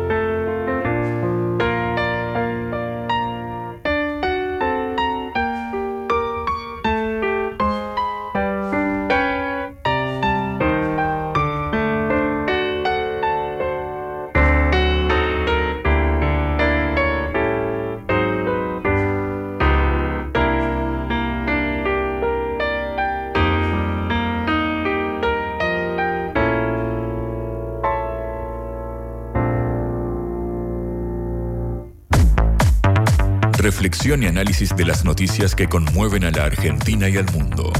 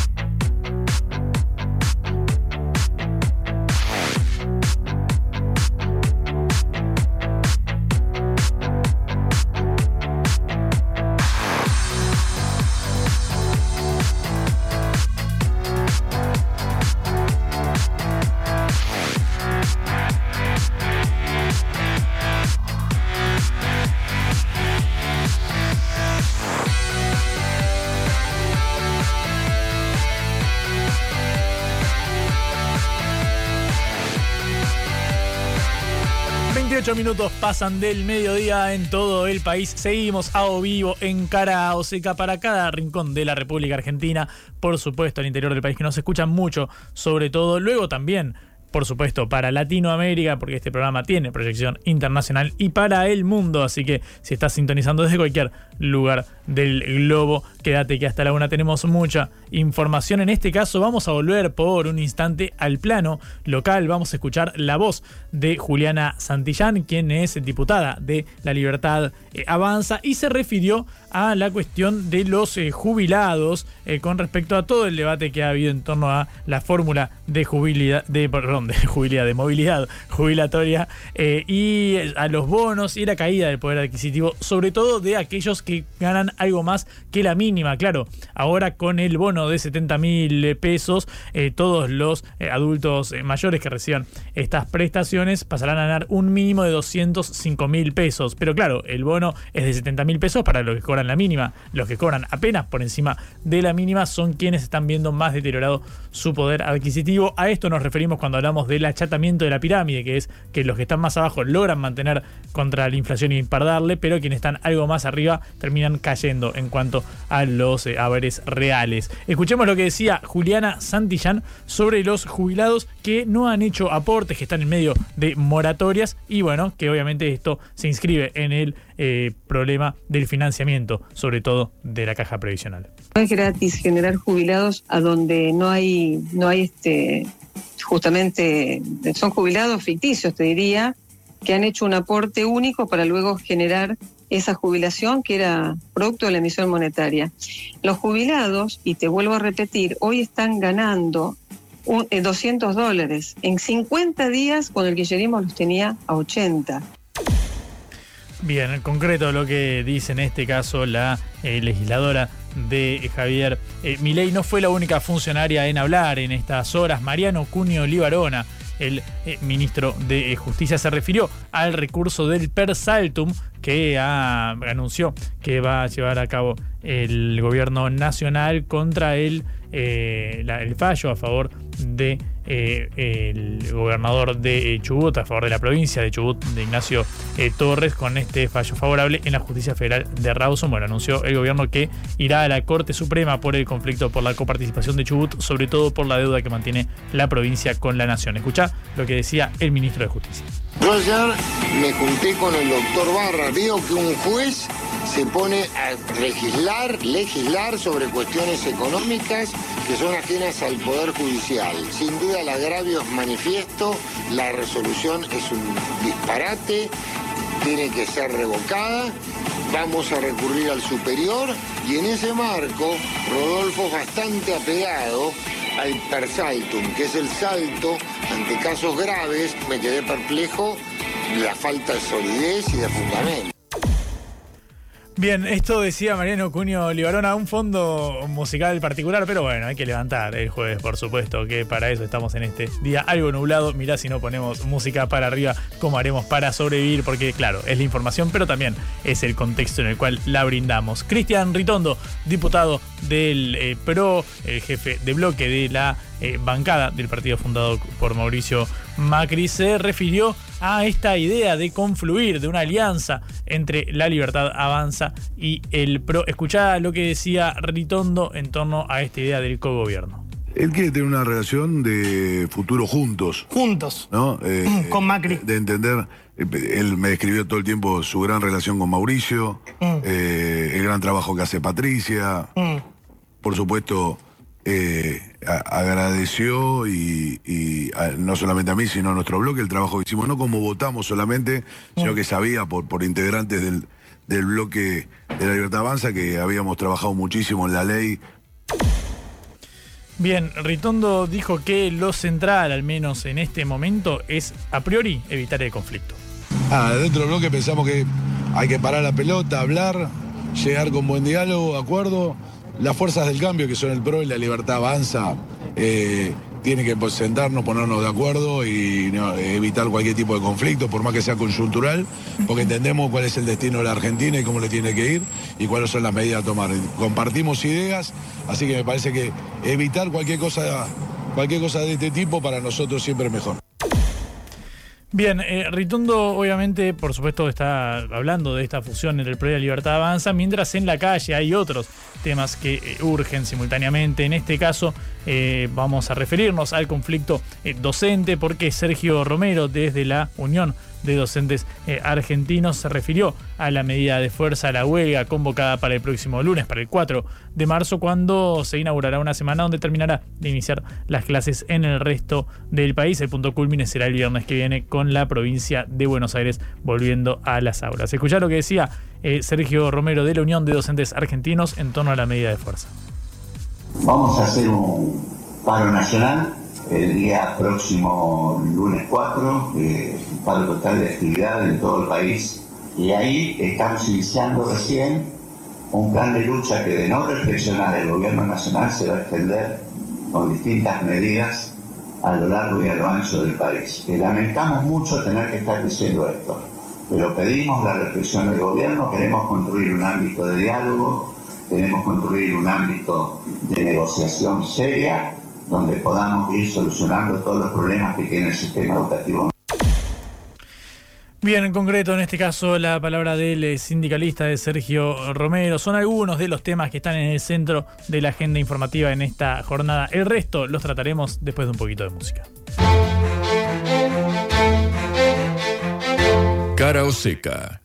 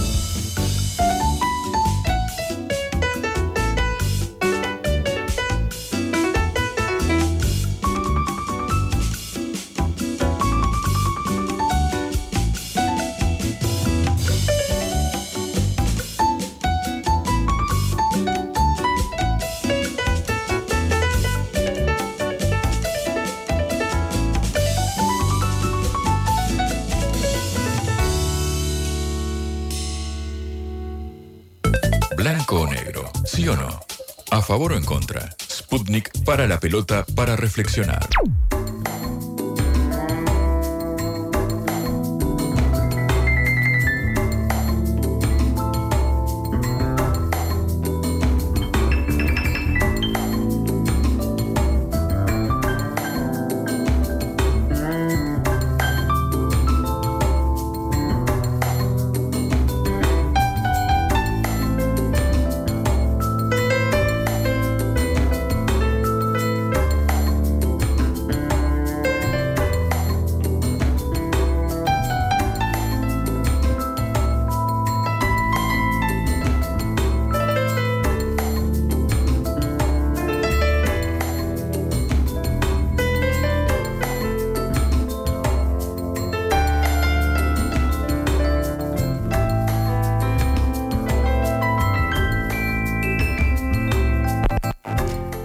Últimos 20 minutos de cara eh, o seca hasta la una de la tarde. Estamos a obvio en concepto. Vamos a escuchar una voz más que hace la agenda informativa. En este caso, la del gobernador de la provincia de Buenos Aires, Axel Kisilov, que se refirió a la gestión de Javier Milei. Claro, de fondo lo que subyace es el conflicto por la eliminación de este eh, fondo de fortalecimiento fiscal para la provincia creado por Alberto eh, Fernández en 2021 y que ahora Milei decidió eliminarlo. Bueno, Kisilov está acudiendo a la justicia también mediante dos presentaciones judiciales para intentar paliar esta medida eh, y dejarla sin efecto. Lo cierto es que el gobernador de la provincia de Buenos Aires se refirió a la temporada turística, dijo que fue mala y le adjudicó la culpa al presidente.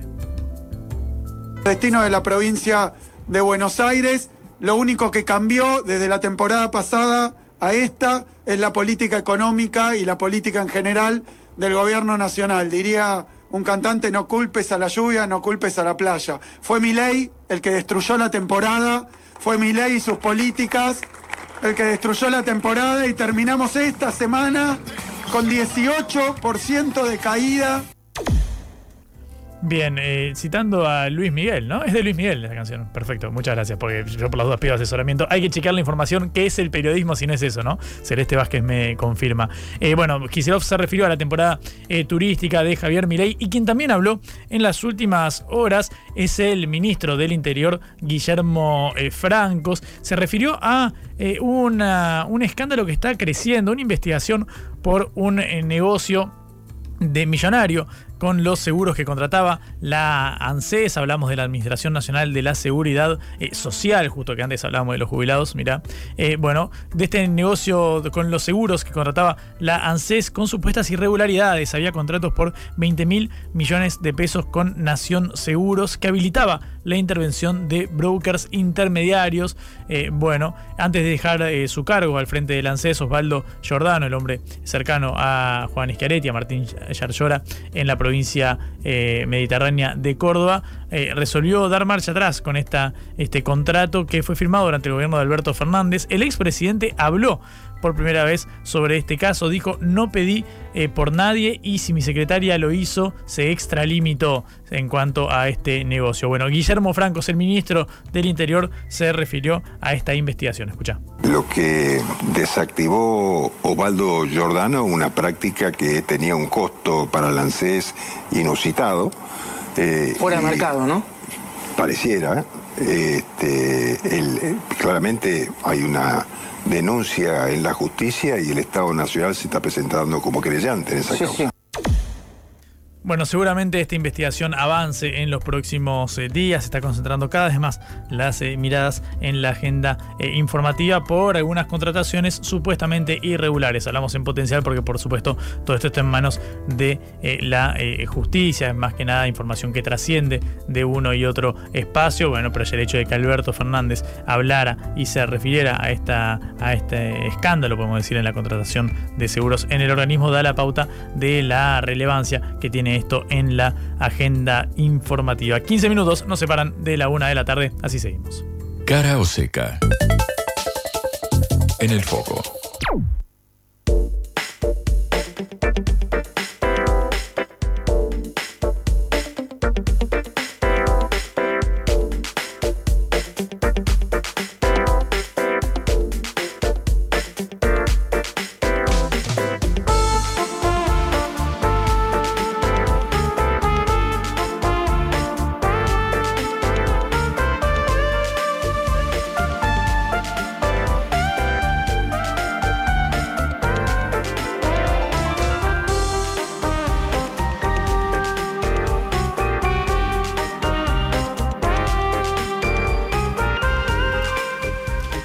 16 minutos nos separan de la una de la tarde. Vamos a abocarnos a un tema sensible también en el marco de este ajuste económico que está llevando a cabo Javier Milei de la motosierra, según dijo Manuel Adorni hoy en su conferencia eh, de prensa. Eh, vamos a referirnos a las universidades, al presupuesto universitario, en muchas de ellas permanece congelado desde el año pasado, es decir, cuando le sumas una inflación del 250 y pico por ciento, te imaginarás cómo cae ese poder adquisitivo, algo que está viendo cada trabajador en su negociación paritaria o cómo pueda eh, negociarlo. Hubo un eh, comunicado del Consejo Superior de la Universidad Nacional de San Martín, acá en la provincia de Buenos Aires, advirtiendo que los laboratorios pueden dejar de funcionar, que las aulas pueden quedar vacías, todo esto en caso de que el presupuesto universitario no se actualice de acuerdo a los niveles de eh, inflación para que básicamente los salarios no queden congelados y relegados respecto a los precios. Vamos a hablar con Carlos Greco, rector de la UNSAM, de la Universidad Nacional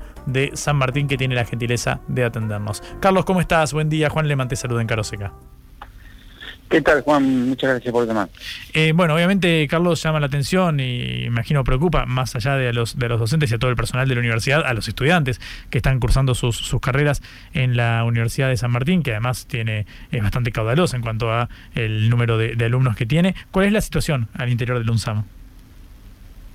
Bueno, la situación es eh, la misma que por la que atraviesa todo el sistema universitario argentino. De hecho, nosotros hicimos un comunicado que asume como propio el que ya emitió el Consejo Universitario Nacional, que es el que agrupa a todas las universidades nacionales de la semana pasada, en orden a, generar cierta necesidad de respuesta de, las carteras educativas frente a la... Describiste muy bien la situación, que es que hay dos grandes capítulos de la expresión eh, económico-financiera de la actividad universitaria, que por un lado los salarios de todo el personal, sea docente, investigadores, no docentes, autoridades, y el de la necesidad de todos los recursos materiales, económicos, financieros para llevar adelante, nosotros llamamos gasto de funcionamiento, servicios básicos, limpieza, seguridad, eh, insumos de laboratorio, seguro, todo lo que tiene que ver con el, funcionamiento más allá del, pago de salarios. Y en ese caso, los dos, los dos, esos dos ítems, por así decir, están desactualizados. En el caso de los gastos de funcionamiento, en mayor, en mayor este, términos relativos, porque su última eh, expresión es de septiembre 2022, que es cuando se aprobó el presupuesto del 2023. Y como estamos en una situación de presupuesto prorrogado, o sea, que se prorrogó el presupuesto que estaba vigente a fin del año pasado, esos gastos son, eh, en términos reales, que quiero decir, un valor nominal que está expuesto a la inflación, ha perdido eh, casi un 300% de poder de compra, por así decir, porque tenemos, digamos, concretamente tenemos un cuarto de lo que Y los salarios, el último acuerdo paritario firmado por los gremios fue en diciembre del año pasado, por el 20 de noviembre, y desde las inflaciones que se fueron acumulando, diciembre 25, enero 20 y lo que va de febrero, hay proyecciones del orden del 15%, estamos hablando de una inflación acumulada del 70% y lo que se le ofreció a la es un 16%. Con lo cual, también ahí eh, nuestra principal... Mm. Carlos, ¿me escuchás? Estamos hablando con Carlos Greco, rector de la UNSAM, la Universidad Nacional de San Martín, sobre el ajuste en el presupuesto universitario, ajuste que es en términos reales, porque nominalmente está congelado el presupuesto desde el año pasado, sin contar esta inflación que ya supera el 250% eh, interanual. Resta todavía el dato de febrero, mes que está culminando en el día de hoy, y que lo conoceremos eh, ahora en un par de semanas nada más. Recordamos eh, que la UNSAM lanzó un comunicado diciendo que los laboratorios pueden dejar de funcionar, que las aulas pueden quedar vacías con los salarios del personal de la universidad meramente congelados en base a bueno, eh, la no actualización del presupuesto universitario. Eh, estamos eh, de nuevo en línea con Carlos Greco, el rector de la UNSAM. Carlos, ¿me escuchás? Cortó la comunicación. Sí, ¿podrías retomar, por favor? Sí, ah, no sé hasta dónde... no, hasta, la, última, la última parte. Yo, justamente quería, quería preguntarte, de hecho, para darte, para darte el pie, que es con el presupuesto con el que cuentan actualmente, ¿hasta cuándo puede, puede funcionar la, UNSAM en este Claro, esa pregunta que me hicieron varias veces, algunos estiman, calculan, estamos en junio. En realidad nosotros eh, ya no nos alcanza ahora. El, el punto es que nosotros recibimos las asignaciones mensualmente, no es que nos dan el presupuesto a principio de año y lo tenemos todo disponible. Cada mes nos dan la cuota para gasto personal y la cuota para gasto de funcionamiento. Entonces, cada mes nos tenemos para gasto de funcionamiento tenemos solo un cuarto de lo que hace falta. O sea, cada mes ya no nos alcanza y vamos acumulando deudas. Por supuesto, nosotros somos respetuosos, entendemos la situación de, de todo el país, de crisis de socioeconómica, y acompañamos esa situación siendo austeros, siendo responsables, reduciendo gastos, siendo racionales. Ahora hay un punto de la reducción que es que nosotros no podemos resignar calidad. Cuando nosotros emitimos un título, cuando publicamos un resultado de una investigación, cuando eh, este, eh, certificamos y registramos una vacuna, como lo hizo la Universidad de San Martín, eso significa mucho trabajo atrás y eh, requiere determinados estándares que no podemos resignar. Mm. Em, Carlos, Ahí, sí. La, la insuficiencia ya es ahora, no no es dentro de tres o cuatro meses. Mm, claro, es ahora, en, en estos momentos está, se está viendo esa, Claro. ese conflicto. Em, Carlos, eh, yo soy, soy egresado de la Universidad de, de Buenos Aires y bueno, históricamente hemos visto cómo eh, el poder adquisitivo de los docentes, de los que no son ad honorem, porque por supuesto al menos en la UBA está Claro. repleto de docentes ad honorem. No sé cuál es la situación en la, en la UNSAM, si tam- también se da esta práctica. No, nosotros no tenemos docentes ad honorem, porque aparte, eh, no digo la mayoría, pero un porcentaje muy importante de nuestros docentes son docentes investigadores, profesores investigadores, con dedicación exclusiva, ni siquiera, este, no son no solo ad honorem, sino que tienen dedicaciones plenas. Nuestra, nuestra universidad se basa en la, en la generación de conocimiento que nutre a, a la formación. Tenemos 21 doctorados y eso solo es posible con investigación y con recursos humanos dedicados. Son modelos distintos, pero bueno, sí, eh, conozco, yo también soy egresado de la U. Claro, justamente por eso quería quería preguntarte en qué las situaciones, las condiciones particulares de la de la de la UNSAM, que entiendo que bueno es una de las más importantes de todo de todo el país por el caudal de alumnos y también por el prestigio que se ha logrado en estos en estos en estos años. ¿Crees que está en riesgo la subsistencia de esta de este mérito? Mira, yo lo que creo eh, siempre, como nuestros espacios son espacios, de- eh, hablo del sistema universitario en general, ¿no? Son espacios diversos, plurales, mm, este, plurales en términos de su orientación ideológica, que es casualmente la gran virtud que tienen las universidades, que es donde se tratan ideas. Y entonces los formatos institucionales son muy diversos y tienen distintas este, perspectivas en cuanto a, cómo afrontar esta realidad. Pero a mí lo que más me preocupa, sinceramente, que por supuesto me la coyuntura me preocupa seguir funcionando, pero en el mediano y largo plazo lo que me preocupa es que eh, se traduzca en un incentivo a profesores e investigadores de seguir siendo parte de un proyecto institucional y un proyecto de desarrollo nacional. ¿Por qué? Porque van a tener eh, ofertas o perspectivas de desarrollo y de rentas superiores en otros países. Y este proceso nosotros ya lo vivimos, entonces ahí sí hay una alerta importante que es que se produce un- un- un des- una descapitalización del principal capital que tenemos, que es el capital intelectual. Y eso es lo que tenemos que tratar de evitar. Mm. Eh, Durante años pasados nosotros eh, hicimos un proceso inverso, que es que eh, recuperamos, pues, eh, generando lo que se llama el programa de, programa de raíz, el programa de repatriación de grandes investigadores que habían emigrado, y eso fue un gran logro. Eh, eh, digamos que muchos de nuestros investigadores que estaban trabajando en el exterior volvieran. Ahora, eh, lamentablemente, estaríamos enfrentándonos a una situación inversa, y eso la verdad que es desde el punto de vista de, la política pública de, Estado es una gran pérdida si eso. Mm. Carlos, eh, te quiero agradecer por estos eh, minutos en cara Oseca, ha sido muy, muy amable. Esperemos, por supuesto, por la, la defensa de la universidad pública, en este caso, que al menos pueda revertirse esta situación o al menos liberarse los fondos eh, necesarios. Ustedes básicamente necesitarían que se actualizara por, por inflación, con ese presupuesto podrían subsistir. Claro, porque en realidad nosotros no estamos pidiendo incremento, estamos pidiendo que se actualicen los valores para poder sostener la actividad que estamos haciendo. Así que igual el agradecido soy yo porque en cualquier medio que siempre nos, nos, nos interpelan y nos preguntan, para nosotros es muy importante porque hacen, es un- una forma de sensibilizar a la sociedad sobre la educación en general. ¿no? Muchas gracias. Carlos, muchas gracias eh, a vos. Te mando un, un abrazo y volveremos a comunicarnos.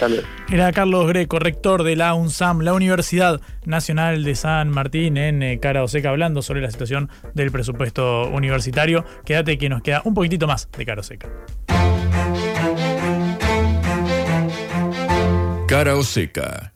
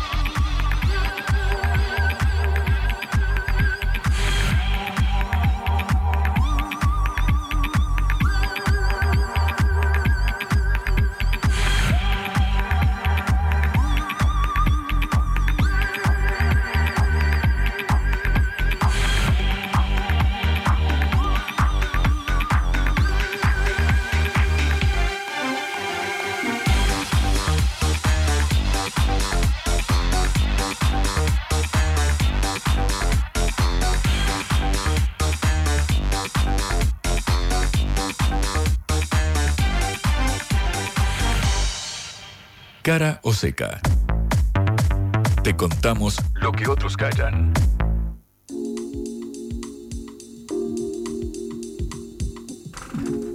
Algo más de cuatro minutos nos separan de la una de la tarde y así con esta puntualidad que nos caracteriza damos paso a ajedrez de geopolítica y toda la continuidad informativa de Sputnik y de concepto de la 95.5. Quédate que hay mucho más de agenda nacional, internacional, pero luego también de música, divertimento. Vamos a relajar un poquitito que para eso estamos aquí. Yo me apego al mes de febrero, ya marzo me rima como el lunes del año, ¿viste? Yo no quiero que se termine este fin de semana, así que con uñas siguientes voy a disfrutar estas horas, estas 11 horas que nos separan hasta la medianoche cuando finalmente, digamos, empieza formalmente el año, empieza el discurso de Javier Milei mañana a las 9 de la noche abriendo eh, las sesiones ordinarias del Congreso y todo lo demás que se viene. Pero claro, es el lunes del año, cae viernes, qué sé yo, en una de esas podemos relajar y tener un changüí hasta el lunes. Como siempre, este equipo está formado por Celeste Vázquez y Johnny Valderrey en la operación, Augusto Macías en la eh, producción que hoy nos trajo al estudio a María Miglore, la ex ministra de Desarrollo Humano de la ciudad de Buenos Aires, una mujer del riñón, Doracio Rodríguez Larrete. Estuvimos hablando sobre la situación social, sobre las medidas del gobierno respecto a los sectores populares, pero también sobre la gestión de Jorge Macri al frente de la capital del país y de las distintas diferencias al interior del PRO. Eh, quédense en concepto, nosotros nos despedimos esta mañana, siempre bajo el liderazgo de Patricia Lee. Mi nombre es Juan Leman. Vuelvan a escucharnos en sputniknews.lat. Síganos en, en Telegram, perdón, en arroba Sputnik y sintonicen mañana la 95.5 a las 11 de la mañana, que aquí estaremos para volver a, informar, a informarnos. Hasta luego, chau. Vamos a hablar clarito. La guerra contra las drogas ha fracasado. Se ha producido un genocidio en mi continente. Tenemos nosotros que plantar una sola voz, y que América Latina, el Caribe, le diga a los Estados Unidos de Norteamérica, no más golpismo. Y se aplica lo que decía Tolstoy, un gobierno que no procura la justicia no es más que una banda de malhechores. Qué cosa rara que diga gracias a la vida a pesar del dolor, porque mi hija dio la vida sabiendo que había que cambiar. La vi ahí que, que brillaba, que sobresaltaba en ese estadio hermoso y no lo pensé y, y la fui a besar. La vida está llena de tropezones y de fracasos, pero es hermosa. Cara o seca